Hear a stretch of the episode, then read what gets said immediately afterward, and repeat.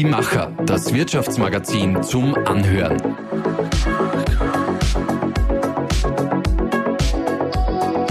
Und hier ist dein Host Susanna Winkelhofer. Manchmal braucht's eine Brille, um Dinge besser sehen zu können. Eine rosarote Brille hilft aber nicht wirklich weiter, um weibliche Talente gut sehen zu können, um sie als Mitarbeiterinnen zu gewinnen oder eben im Unternehmen zu halten. Dazu braucht es etwas ganz anderes. Und was? Darüber spreche ich heute mit Cosima Kova.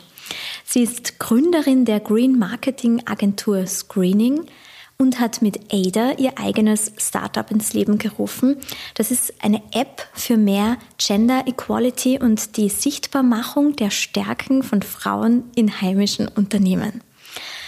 Zu ihren Investoren zählen bekannte Namen wie etwa Hansi Hansmann. Sie hat auch schon mehrfach Auszeichnungen dafür bekommen. Vor kurzem hat Cosima Kova über faires Wirtschaften, Konsumwandel und Female Empowerment bei der Europäischen Kommission in Prag gesprochen. Heute gar nicht so weit weg von Prag, hier bei uns in Linz, spricht sie auch über ganz viele Themen. Liebe Cosima, ich freue mich sehr, dass du hier bei uns bist. Danke für die Einladung und für das sehr wertschätzende Intro. Dankeschön.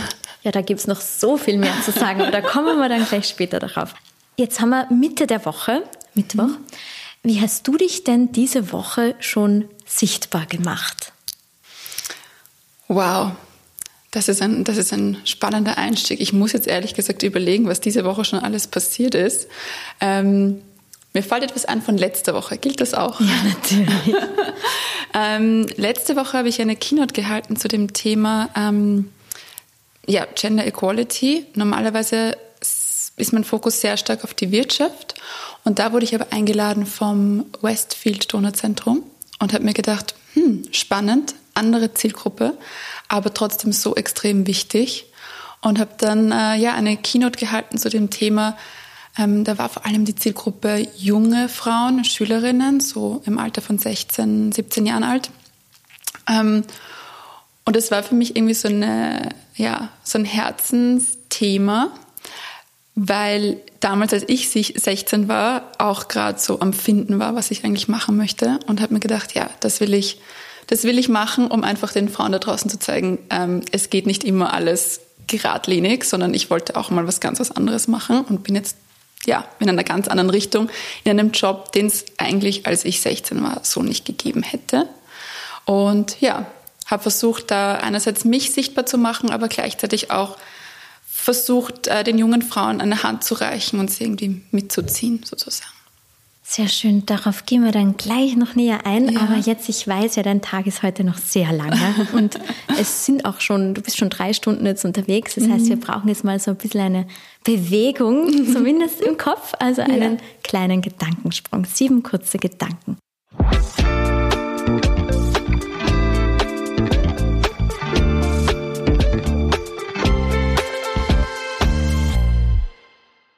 Mein erster Job mein erster Job war bei Watchado, einem Startup.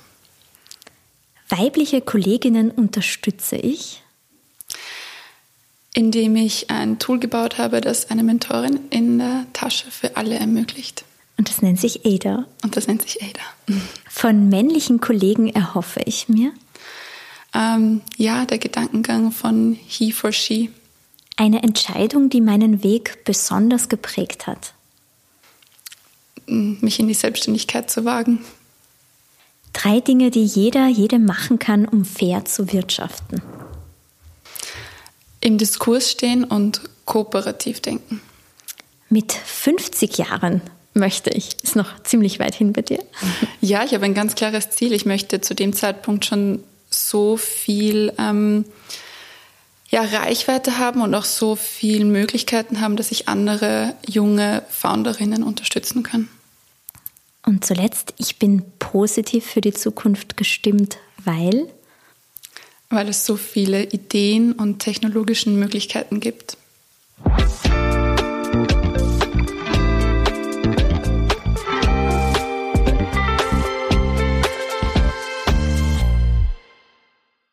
Wenn man sich jetzt deinen Lebenslauf anschaut, dann könnte man meinen, du bist schon mindestens ein halbes Jahrhundert auf dieser Welt. Dabei sind es noch nicht mal 30 Jahre. Du bist äh, jetzt 28. Mhm. Und äh, ja, wahrscheinlich hast du einfach so früh begonnen mit deiner Karriere, du hast es eh schon erwähnt, mit 16. Neben deiner Schulzeit hast du schon bei Watchado Marketingluft geschnuppert, dann auch später bei McDonald's.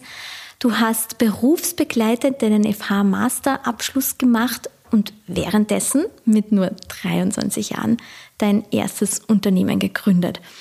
Mit 25 Jahren gab es auch einen ganz besonderen äh, Moment, sage ich jetzt mal. Du wurdest vom Magazin Forbes in die Liste der 30 unter 30 gewählt. Wenn das jetzt eine junge Frau hört und sich denkt, boah, genau das möchte ich auch schaffen, was rätst du ihr? Ja, also ich glaube, was wichtig dazu sagen ist, ist, ich bin nicht klüger als andere. ähm, ich ich habe jetzt nicht ein besonderes Talent oder was auch immer, was man sich dann, glaube ich, von der Ferne immer überlegt. Also ich denke mir, dass bei Personen, zu denen ich aufschaue, da muss ja irgendwas sein, was man nicht sieht.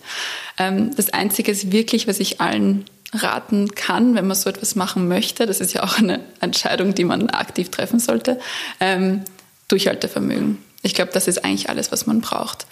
Es gibt immer wieder Rückschläge und die einfach zu verstehen, zu sagen, okay, was habe ich daraus gelernt und dann einfach weitergehen und gar nicht zu lange sich aufhalten zu lassen mit diesen Gedanken, was da jetzt schiefgegangen sein könnte. Ja, schon reflektieren, aber einfach weitergehen.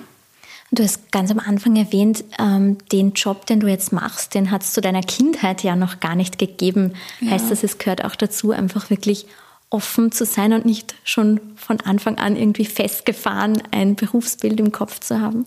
Auf jeden Fall. Also ich muss sagen, ich hatte auch ein festgefahrenes Berufsbild, weil ich glaube in der das? Schule Lehrerin für Mathe, Chemie, Physik. Okay. Ich habe auch das begonnen zu studieren.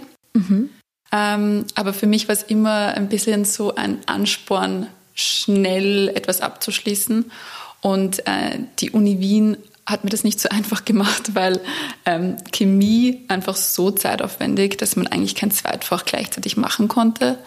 Ähm, man muss aber zwei Fächer machen, um Lehramt zu studieren. Ja, anderes Thema. Und dann habe ich relativ schnell erkannt, dass da geht mir zu wenig weiter. Ich möchte, ich möchte jetzt schon was, was schaffen. Hab dann, bin dann so eigentlich in die Wirtschaft zuerst, ähm, habe dann mal Journalismus ausprobiert, war nichts mhm. für mich. ähm, und dann äh, eben wieder zurück sozusagen auf die FH. Und ich habe, wie du jetzt vorher gesagt hast, ich habe eigentlich mit 16 schon so in der Marketingwelt irgendwie mich bewegt, habe das aber gar nicht so wahrgenommen als Marketing. Ähm, und habe dann eigentlich ein Studium begonnen, Kommunikationswirtschaft, wo ich eigentlich überhaupt nicht gewusst habe, was das bedeutet. ich habe mir gedacht, ja, Kommunikation, das hat mir in der, in, in, der Schule schon ähm, getaugt. Ähm, das wäre jetzt sozusagen das zweite nach Mathe, was ich wählen würde, wenn ich jetzt auf meine Stärken schaue. Und habe mich dann einfach mal angemeldet und habe geschaut, ob es funktioniert. War auch auf der Warteliste, also gar nicht gleich reingekommen. Habe gedacht, das wird jetzt eh nichts, muss mich wieder umschauen. Habe dann war dann ähm, auf der Boko kurz mich umschauen. Also ich habe alles versucht irgendwie ja äh, mir anzuschauen. Bin dann aber doch reingekommen. Und lustigerweise, ich bin nicht reingekommen in Vollzeit äh, Berufs, also Vollzeit studieren, aber im berufsbegleitend. Und für mich war das ein Rückschlag damals, weil ich mir gedacht habe, ich will nicht am Abend in die Uni gehen, ich will nicht nebenbei arbeiten müssen, das klingt voll stressig. Und es war eigentlich das Beste, was mir passieren konnte. Also vielleicht auch da der Tipp, nicht nur offen sein für die Türen, die, die vielleicht auch einen Spalt offen stehen und man kann durchgehen, sondern auch Dinge, die man vielleicht als negativ empfunden hat, das Beste draus zu machen. Du hast vorhin gerade erwähnt, du möchtest gern schnell was vorwärtsbringend mhm. schaffen. Genau solche Menschen suchen Unternehmen ja gerade händeringend. Jetzt hast ja. du dich für die Selbstständigkeit entschieden, aber was hätte dir oder was müsste dir denn ein Unternehmen bieten oder eben Menschen wie dir, mhm. damit du für dieses Unternehmen arbeitest? Ich glaube, was viele Unternehmen gerade übersehen, ist diese individuelle Wertschätzung. Ähm, wirklich zu sagen, ich weiß, dass diese Person braucht das, um zu wachsen und nicht, ich lege einfach sozusagen eine Maßnahme über alle Personen drüber und das muss dann reichen. Also ich denke jetzt gerade an so äh, Führungskräfte-Seminare, wir wissen einfach, dass Frauen zum Beispiel anders führen als Männer und man, also alle haben aber dieselbe Ausbildung im Endeffekt und was wir machen, ist im Endeffekt alle ähm, gleich zu entwickeln. Und ich glaube, gerade meine Generation, aber auch die Generation nach mir, sucht einfach noch nach viel mehr Individualität. Ähm, wir wollen aus uns herauswachsen und wir wollen nicht in ein Schema rein, ähm, reinpassen müssen. Und wenn ich von einem Arbeitgeber, einer Arbeitgeberin ähm, dieses Gefühl bekommen hätte, dass man mich fördert, dass man sieht, was meine Stärken sind, dass man ja, mir Aufmerksamkeit schenkt, in welcher Art und Weise auch immer. Es kann ja auch sein, eben dadurch, dass ich ein gewisses Tool an diese Person, ähm, ja, diese Person zur Verfügung stelle, ähm, wäre ich sicher auch nicht in die Selbstständigkeit gegangen, weil selbstständig ist jetzt nicht immer ja, so einfach. Ja, lass uns mal ein bisschen reinblicken. Was bedeutet es denn jetzt wirklich selbstständig zu sein? Was ist der Vorteil und was ist aber auch der Nachteil zu einer Anstellung? Ja, ich beginne mal vielleicht mit den Risiken, die ich ganz am Anfang gesehen habe. Ähm, natürlich keine Sicherheit, keine Planungssicherheit. Wenn ich mich mal anstellen lasse, ist es natürlich super. Ich weiß, ich bekomme ein gewisses Geld auf mein Konto. Ich weiß, ich kann fünf Wochen Urlaub nehmen und so weiter. Ich weiß, wenn ich krank bin, kann ich krank sein. Ja? Ähm, in der Selbstständigkeit sind die Vorteile natürlich, dass man alles selbst gestalten kann. Also mir sagt halt niemand, welche Entscheidung ich jetzt treffen muss ähm, oder in welche Richtung ich gehen muss. Ich habe viele Advisor, die ich mir auch absichtlich dazu hole, ähm, aber die suche ich mir auch in einer gewissen Art und Weise ja selbst aus. Und ich habe nicht einen Vorgesetzten, eine Vorgesetzte, nach dessen Regeln ich spielen muss. Also natürlich diese Flexibilität, ähm, Selbstbestimmtheit ist natürlich ein riesiger Bonus. Gleichzeitig richtigen Urlaub, definiere Urlaub. Mhm. Ähm, also jetzt, ich fahre weg und die Sinnflut hinter mir, das gibt es einfach nicht. Also ich, hab, ich check natürlich jeden Tag meine E-Mails, weil ich einfach schauen muss, ob irgendwas passiert. Nicht, dass ich sie jetzt gleich bearbeite. Also ich kann natürlich dann auch schon abschalten, aber einfach um aware zu sein, ob alles passt. Das ist natürlich ein Riesenunterschied. Aber für dich ist klar, das ist dein Weg. Du möchtest jetzt nicht wieder zurück in eine Anstellung. Für mich ist es der Weg, selbstständig zu sein, ja. Mhm. Aber musste ich ausprobieren, um das zu verstehen. Weil in meiner Familie gab es das nicht und ich kannte das nicht. Und von dem her musste ich es einfach mal selbst ausprobieren. Wenn wir nach Amerika schauen, dann können wir oft ein bisschen sehen, wie sich Trends entwickeln oder mhm. wie sich die Welt entwickelt. Und da könnte man jetzt meinen, nach The Great Resignation kommt The Great Breakup. Also eine Studie in den USA zeigt, dass gerade so viele Frauen wie noch nie, vor allem auch Frauen in Führungspositionen, ihren Job wechseln. Glaubst du, kommt dieser Trend auch nach Europa oder ist der vielleicht schon da? Und wenn ja, wie kann man denn den stoppen? Also wie kann man diese Frauen im Unternehmen halten? Mhm. Also ich glaube, wir müssen ein bisschen unterscheiden zwischen gesamtgesellschaftlich. Ähm, wir wissen, dass die Führungspositionen noch immer nicht weiblich besetzt sind, wenn wir jetzt uns prinzipiell ähm, den Durchschnitt ansehen. Ähm, bei dieser Studie geht es vor allem um wirklich high-skilled Women in wirklich guten Positionen. Die kennen ihren Wert die wissen, alle suchen gerade händeringend nach weiblichen Talenten, weil wir wissen, ein diverses, also ein geschlechterdiverses Team hat eine bessere Performance, trifft bessere Entscheidungen. Natürlich versuchen jetzt Unternehmen, Frauen ins Unternehmen zu bringen. Ähm, prinzipiell glaube ich, dass wir da noch ein bisschen hinten nach sind, muss ich sagen. Und wir eigentlich jetzt mal die Frauen, die wirklich gute Arbeit leisten, sichtbar machen müssen und in die nächste ähm, Führungsebene heben müssen. Muss auch nicht immer Führung sein, kann ja auch Expertise sein. Also man muss ja nicht immer, auch die nächste, die nächste Stufe muss nicht immer Führung sein. Aber in Positionen zu setzen, wo man Verantwortung hat und auch Entscheidungen treffen kann. Und das sind wir einfach, ähm, man sieht das im Durchschnitt äh, Europa sind wir schon weit hinten, ich glaube 18. Platz oder so. Ähm, aber ja, also da gibt es einige Studien, dass einfach Österreich wesentlich traditioneller ist, als wir es gerne wahrhaben. Und genau deshalb hast du diese App entwickelt, oder? Ja, eigentlich aus einer sehr ähm, persönlichen Motivation heraus. Ich habe viele Stimmtrainings gemacht, ich habe viele Sichtbarkeitstrainings, viele Körpersprachentrainings, ähm, was auch immer, weil ich mir gedacht habe, okay, ich, ich merke einfach, wenn ich diese Skills nicht habe, dann werde ich vom Gegenüber nicht wahrgenommen, es wird mir kein Vertrauen geschenkt, es, ich werde nicht ernst genommen, ich werde nicht gesehen, nicht gehört. Und für mich war das dann so, okay, ich kann mir das, ich kann mir diese Zeit nehmen, ich kann mir das leisten, ich bin in einer sehr privilegierten Position ähm, und ich möchte das einfach so vielen Frauen wie möglich zur Verfügung stellen. Und am besten, dass sie nicht dafür zahlen, sondern dass die Unternehmen dafür zahlen. Was sind das für Skills? Haben die Frauen quasi nicht so automatisch wie Männer? ähm, also Frauen haben sicher andere Skills als Männer und wir müssen einfach realisieren, dass die Wirtschaft aktuell männlich dominierend ist. Das heißt, ähm, wir können einerseits an, viele nennen es das System, arbeiten, dass wir sagen, okay, wir müssen jetzt einfach die Türen für Frauen öffnen. Ja, bin ich komplett dafür. Gleichzeitig, wer öffnet denn die Türen für Frauen? Es müssen im Endeffekt Frauen sein, die nach vorne gehen und diese Türen aufmachen für die Frauen, die nach einem kommen. Ähm, weil wie bei, jeder, bei jedem Wandel, den Wandel, der vorangetrieben wird, wird immer von den Personen vorangetrieben, die irgendwie darunter unter Anführungszeichen leiden. Das heißt, wir können nicht darauf warten, dass ähm, die Wirtschaft, die einfach sehr männlich dominierend ist, aus der Geschichte heraus, dass die sich jetzt zugunsten von Frauen äh, weiterentwickelt, wenn die Frauen nicht mitgestalten. Aber wenn man dann diese Skills lernt, die dann mhm. quasi eher so wie Männer halt. Äh, Nein. Nein, okay. Nein. Weil sonst würde ich sagen, dann verstellt man sich ja und eigentlich geht es ja darum, authentisch zu sein. Es geht darum, die Weiblichkeit in die Unternehmen zu bringen, in die Wirtschaft zu bringen. Skills zum Beispiel. Ähm, wir wissen, dass wir gesellschaftlich ähm, gewisse Rollen und gewisse Muster und gewisse Eigenschaften ja ähm, zugeschrieben bekommen. Nicht nur Frauen, auch Männer. Ein Thema zum Beispiel jetzt bezogen auf die Sprachentwicklung, Stimmentwicklung. Wir lernen relativ früh, wenn wir als Mädchen süß sind, bekommen wir das, was wir wollen. Weil das ist so, wie uns die Welt halt gerne sehen möchte. Man sieht das ja auch auf Instagram in weiterer Folge.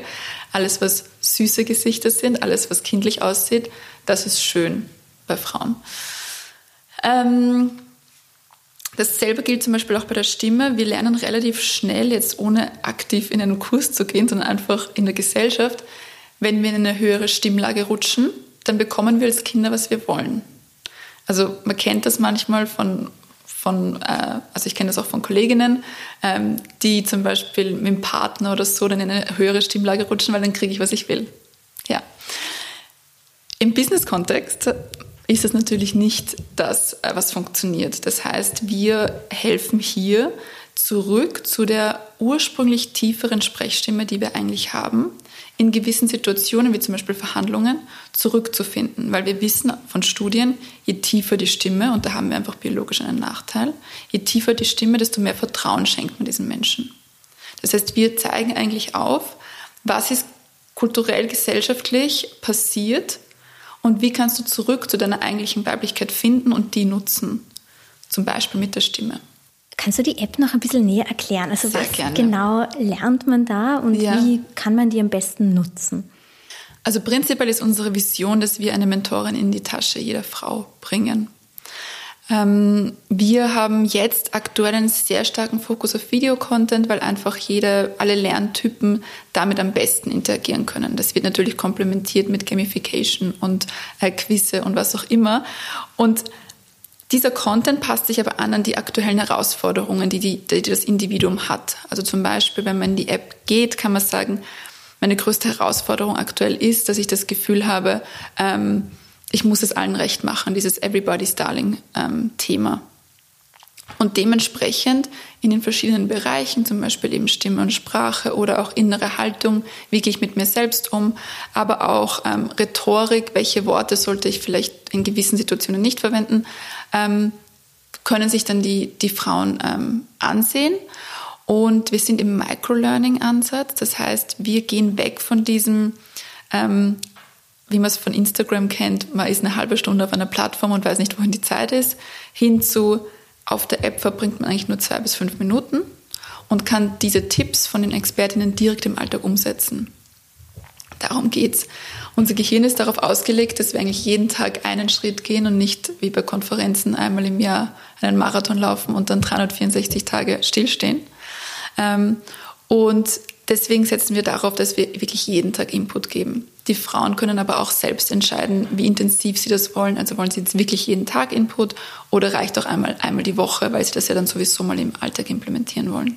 Genau. Pro Userin kostet das 240 Euro im, Im, Jahr. im Jahr. Genau, das und, ein Euro pro Arbeitstag. Mhm. Und das bezahlen dann meistens die Unternehmen oder gibt es auch viele Frauen, die das ähm, privat, persönlich dann? Also prinzipiell sind wir ein B2B-Product. Das heißt, eigentlich gibt es aktuell offiziell nur für die Unternehmen. Es gibt es natürlich auch für Einzelunternehmerinnen. Ähm, aber wir ähm, sprechen immer mit der Head of HR zum Beispiel oder mit Head of People Development, ähm, um das ins Unternehmen zu bringen. Und ist da das Bewusstsein bei den Unternehmen schon da? Dass es sehr unterschiedlich. Okay. Sehr unterschiedlich. Wir haben aber ähm, für uns entschieden, wir nehmen sozusagen die Unternehmen auf der Reise mit, die da schon Bewusstsein haben, weil ähm, wir keine Grundsatzdiskussionen führen wollen. Mhm. Es gibt diese Grundsatzdiskussionen aber noch. Ja. Ja. Mit welchen Argumenten kommst du dann? Ähm, sind Frauen und Männer nicht sowieso gleich? Ähm, warum brauche ich jetzt für Frauen etwas Spezielles?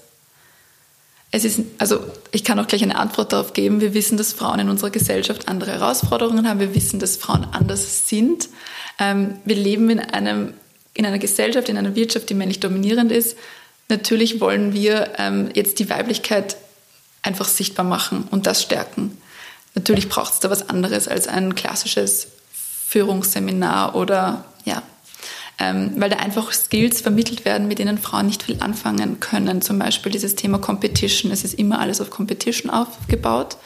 Männer werden ja sehr oft auch sozialisiert als man muss der Stärkste sein, man muss der Schnellste sein, man muss der Größte sein, wie auch immer. Ähm, und Frauen sehr oft eher so im Hintergrund, unterstützt die anderen, sei supportive.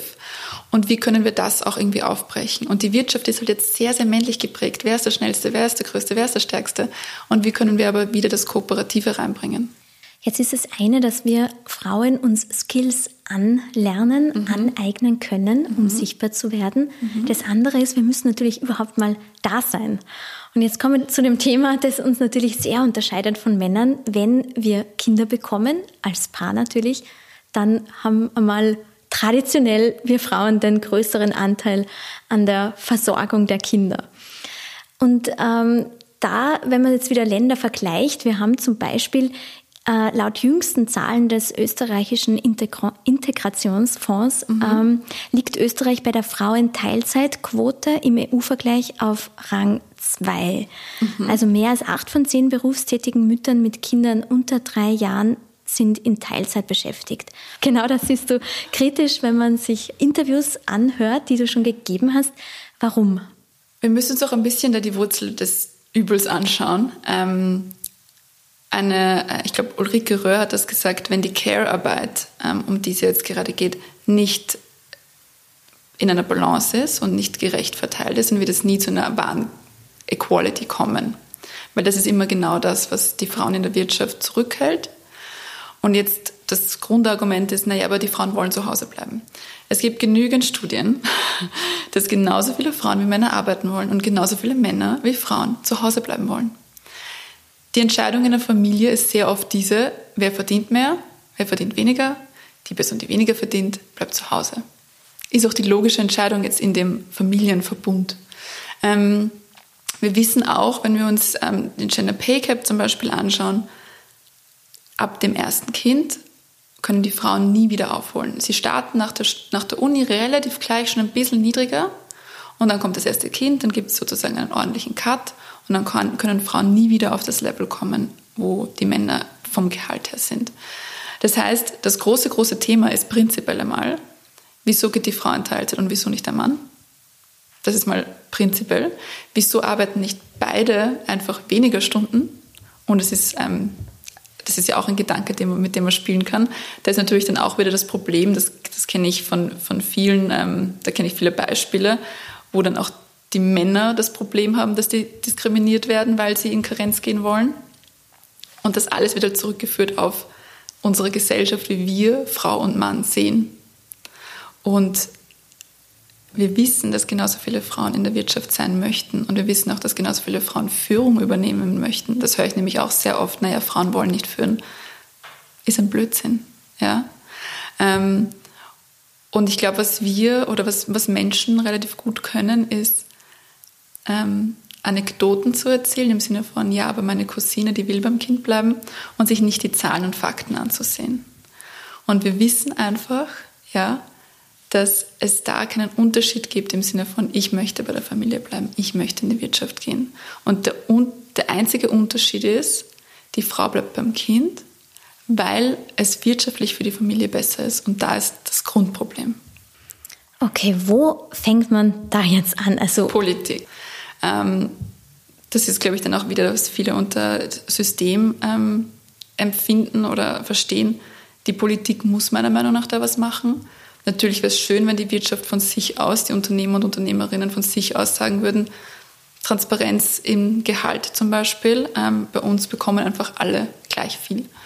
Ähm, und natürlich da, wo ich ansetze, weil das einfach meine Expertise ist, wie kann ich die Frauen so unterstützen, dass sie einfach ihren Wert kennen? Schauen wir uns alle drei Bereiche an. Okay. Du hast jetzt drei Wünsche an die Politik. Ja. Was sollte schnellstmöglich umgesetzt werden, damit man dieses Ziel erreichen kann? Ja, ich versuche mich ehrlich gesagt damit nicht zu viel äh, auseinanderzusetzen, weil ich das Gefühl habe, ich komme da einfach nicht durch und ich versuche einfach alles, was in meiner Macht steht, zu machen. Aber natürlich, wir müssen einfach extrem viel im Thema ähm, Geschlechtergleichstellung und Geschlechtergerechtigkeit tun. Also eine Debatte, die einfach vor kurzem war, wieder mit, man soll ähm, Personen dafür bestrafen, wenn sie in Teilzeit gehen. Das war ja gerade mal erst in der Politik, da greife ich mir halt am Kopf, weil es ist ja keine aktive Entscheidung, weil ich das jetzt unbedingt möchte, sondern das ist, weil ich mich zurücknehme für die Familie. Ähm, ja, ich, ich müsste mir da ehrlich gesagt genauere Gedanken machen, aber ich glaube, es muss einfach wesentlich mehr passieren, damit wir dieses Ziel erreichen. Und dann gibt es einfach diese, das Ziel, nämlich die wahre Balance und nicht dieses, ähm, naja, wir haben jetzt eine Quote von 30 Prozent und das ist unser Ziel. Wir haben aber 50-50 in unserer Gesellschaft. Wie kann das das Ziel sein? Und warum unterhalten wir uns überhaupt noch darum, darüber, ob Quote ein, eine Maßnahme ist oder nicht? Also da finde ich, müsste die Politik einfach wesentlich strenger sein mit, mit Quoten, weil ich höre sehr oft, ähm, die Quote ist nicht das richtige Tool. Dann denke ich mir so, na dann zeig mir das richtige Tool, weil einfach so weitermachen wie bisher ist, wenn wir erwarten, dass es ein anderer Output ist, ist es einfach die Definition von ähm, Wahnsinn, Insanity. Ja, also also wie viele Politiker und Politikerinnen uns jetzt zuhören, weiß ich nicht, aber ich weiß, dass es ganz viele Unternehmerinnen und Unternehmer ja. sind. Was können die denn machen? Ein wichtig, wichtiges Thema ist hinter dieses, wie sage ich das jetzt, hinter dieses Equality-Thema, vielleicht sollte ich es auch gar nicht so nennen, aber ich, ich nenne es einmal so in, die, in dem Bezug, Autorität dahinter setzen, das heißt eine Person, die wirklich entscheiden kann, ist Teil der Unternehmensstrategie und nicht irgendwie an der Seite irgendeine Person, die es vielleicht nur zehn Stunden macht, ja, also das Thema Gender Equality oder prinzipiell das Thema Diversity äh, aufzugreifen. Wir, wir reden jetzt mit sehr vielen Unternehmen und wir merken, dass, dass, es, dass dieses Thema sehr oft belächelt wird und gar nicht verstanden wird, dass wenn wir Diversität in all ihren Dimensionen in das Unternehmen bringen, dass das Unternehmen wirtschaftlicher wird und wirtschaftlich profitabler wird. Und dass das nicht Teil der Unternehmensstrategie ist, ist meiner Meinung nach ein riesiger Fehler. Und wir sehen, dass es immer mehr Globalisierung in vielen Bereichen gibt, auch im Thema Fachkräftemangel. Ähm, man hat jetzt nicht mehr nur, also man braucht sich nicht nur fürchten, dass, die, dass das Unternehmen nebenbei eine Mitarbeiterinnen wegschnappt, sondern eigentlich global, weil es geht, Remote Work gibt's. Ähm, das heißt, im Endeffekt stehen wir im Wettkampf mit der ganzen Welt und ich habe ein bisschen Angst, dass Österreich die Überfuhr verpasst, muss ich ganz ehrlich sagen. Weil wir so traditionelle Strukturen haben und das Bewusstsein noch gar nicht da ja, ist. Ja, mein Co-Founder ist ja aus Amerika, das heißt, ich habe diesen amerikanischen Einfluss sehr, sehr stark bei uns im Unternehmen. Ähm, und ich merke einfach, was, an, was für andere Gedanken und für andere ähm, ja, Prozesse einfach Normalität sind. Und ich merke dann einfach bei unseren Unternehmen hier, das Thema wird als nice to have und nicht als must have gesehen.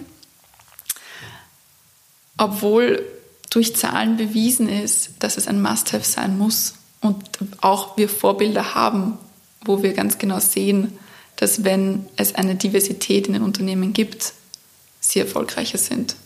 Steckt da irgendwie auch eine Angst dahinter der Männer? Weil meistens jetzt in den Führungspositionen sind ja zumeist dann Männer, die sich vielleicht diese ja. Zahlen anschauen oder wissen die nur keine Lösung, wie sie zu den Frauen kommen? Ich möchte überhaupt nichts unterstellen. Ich, ich weiß es nicht. Ähm, ich glaube, es ist einerseits das Bewusstsein, das ein bisschen da in diese Richtung fehlt. Ähm, es gibt viele Themen, an denen man drehen kann und das ist einfach etwas, was halt eher auf die lange Bank geschoben wird oder einfach als, als erstes gestrichen wird, wenn es um, um Budgetfragen geht. Im Endeffekt ist es ja immer eine Budgetfrage. Ähm, das, auch prinzipiell das Thema Nachhaltigkeit wird ja erst immer dann adressiert, wenn es irgendwo brennt, würde ich jetzt mal sagen. Und dasselbe auch in dem Bezug. Also der Fachkräftemangel muss, glaube ich, noch wesentlich stärker werden. Ähm, bis, bis viele Unternehmen da auch wirklich agieren.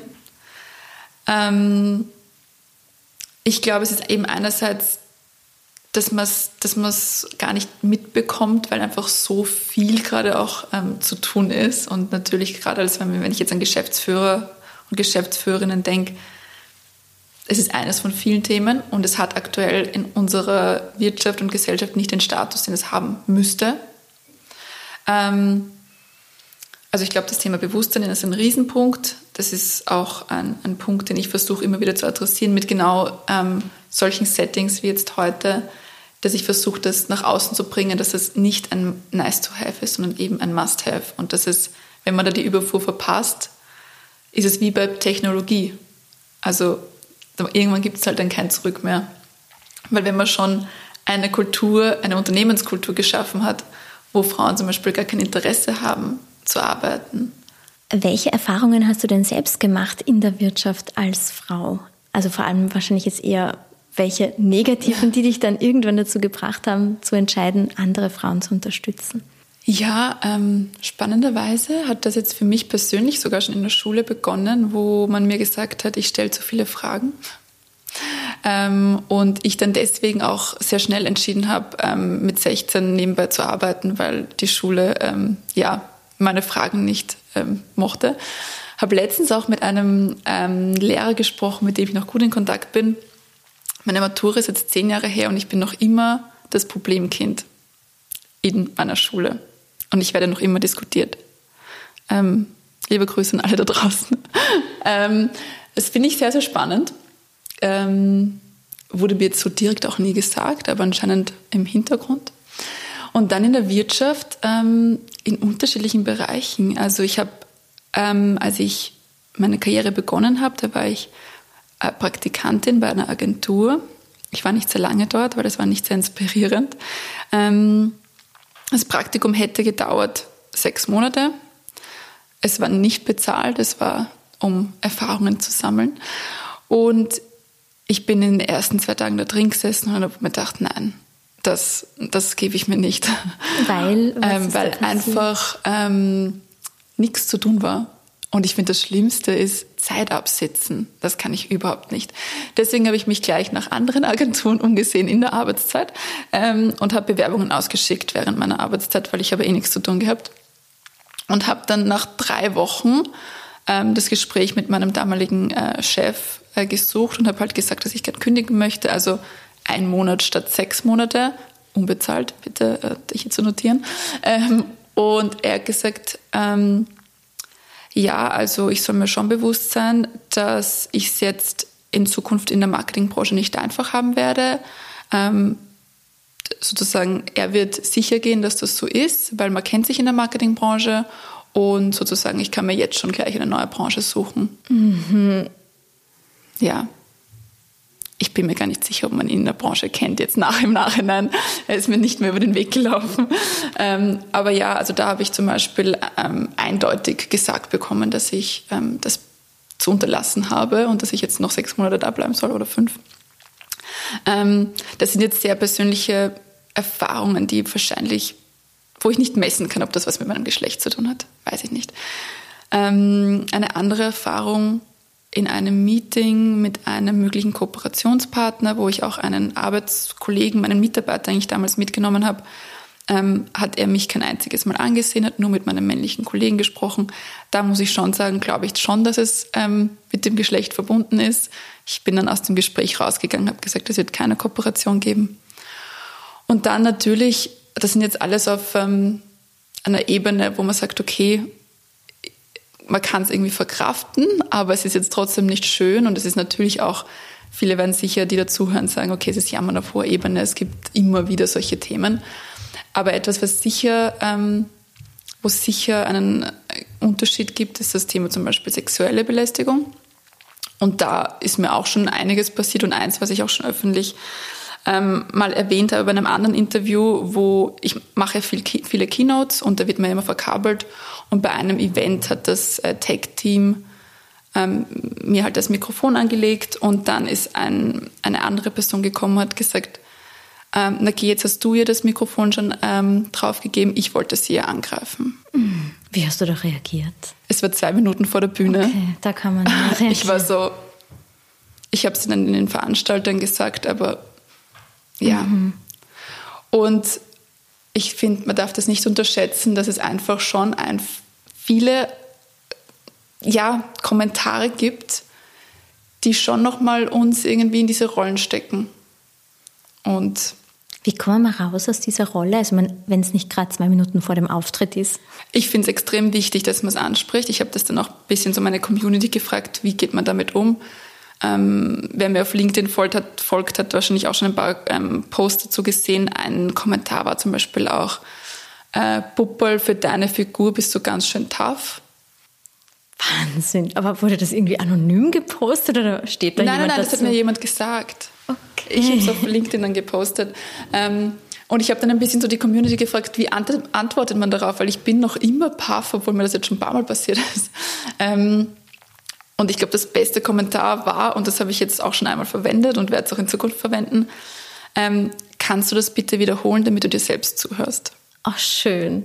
Ich finde, das sitzt so richtig. Mhm, das ist gut. das ist gut. Für alle Frauen da draußen. Das ist das neue Kommentar dazu. Ja. Ja, das hat jetzt auch äh, etwas Mutmachendes für alle, die Problemkinder in der Schule sind. Da kann ja. man es ziemlich weit bringen, wie du beweist. Ja. Warum weil, eigentlich Problemkind? Weil du Fragen gestellt hast? Oder? Weil ich mich halt nicht so richtig an die Regeln gehalten habe. Aber bei der Durchschnittsfalle oder im Ja, wobei es ich also das, das hört sich jetzt so an, als wäre ich irgendwie nicht in die Schule gegangen oder was auch immer. Also ich war eine, prinzipiell eine ganz gute Schülerin. Ähm, aber ich habe halt so Aktionen gebracht, wie zum Beispiel die Lehrerinnen wollten, dass wir was von der Tafel abschreiben und ich habe ein Foto gemacht und habe gesagt, ich bin fertig. Sehr schlau. Ja, danke. Also jetzt würde man es in der Wirtschaft, würde man sagen, ähm, lösungsorientiert. Ja. ja, das war halt damals nicht so gern gesehen. Aber mhm. das zeigt doch wieder, dass, und das habe ich auch in meinem, in meinem Vortrag ähm, letzte Woche zu den Schülerinnen ähm, fokussiert, dass es ganz, ganz wichtig ist zu verstehen, dass die Schule nicht unbedingt die Realität der Wirtschaft oder das, was man danach macht, abbildet. Und dass es natürlich wichtig ist, da mal durchzubeißen, um einfach eine Basis zu schaffen für einen späteren Lebenslauf, aber auch zu verstehen, alles, was danach kommt, du musst dort nicht bleiben, wenn du nicht gewertschätzt wirst. Also ja, das heißt, nach der Schulpflicht gibt es eigentlich das nicht mehr, dass du absitzen musst. Das ist dann deine durchhalten Entscheidung. und dann darf man die und Entscheidung dann ist es deine. Entscheidung. Ja. ja, schön. Lieber Kurzimmer, vielen, vielen Dank für deine vielen Gedanken, die Gerne. hoffentlich viele jetzt auch zum Nachdenken anregen. Danke für die Einladung.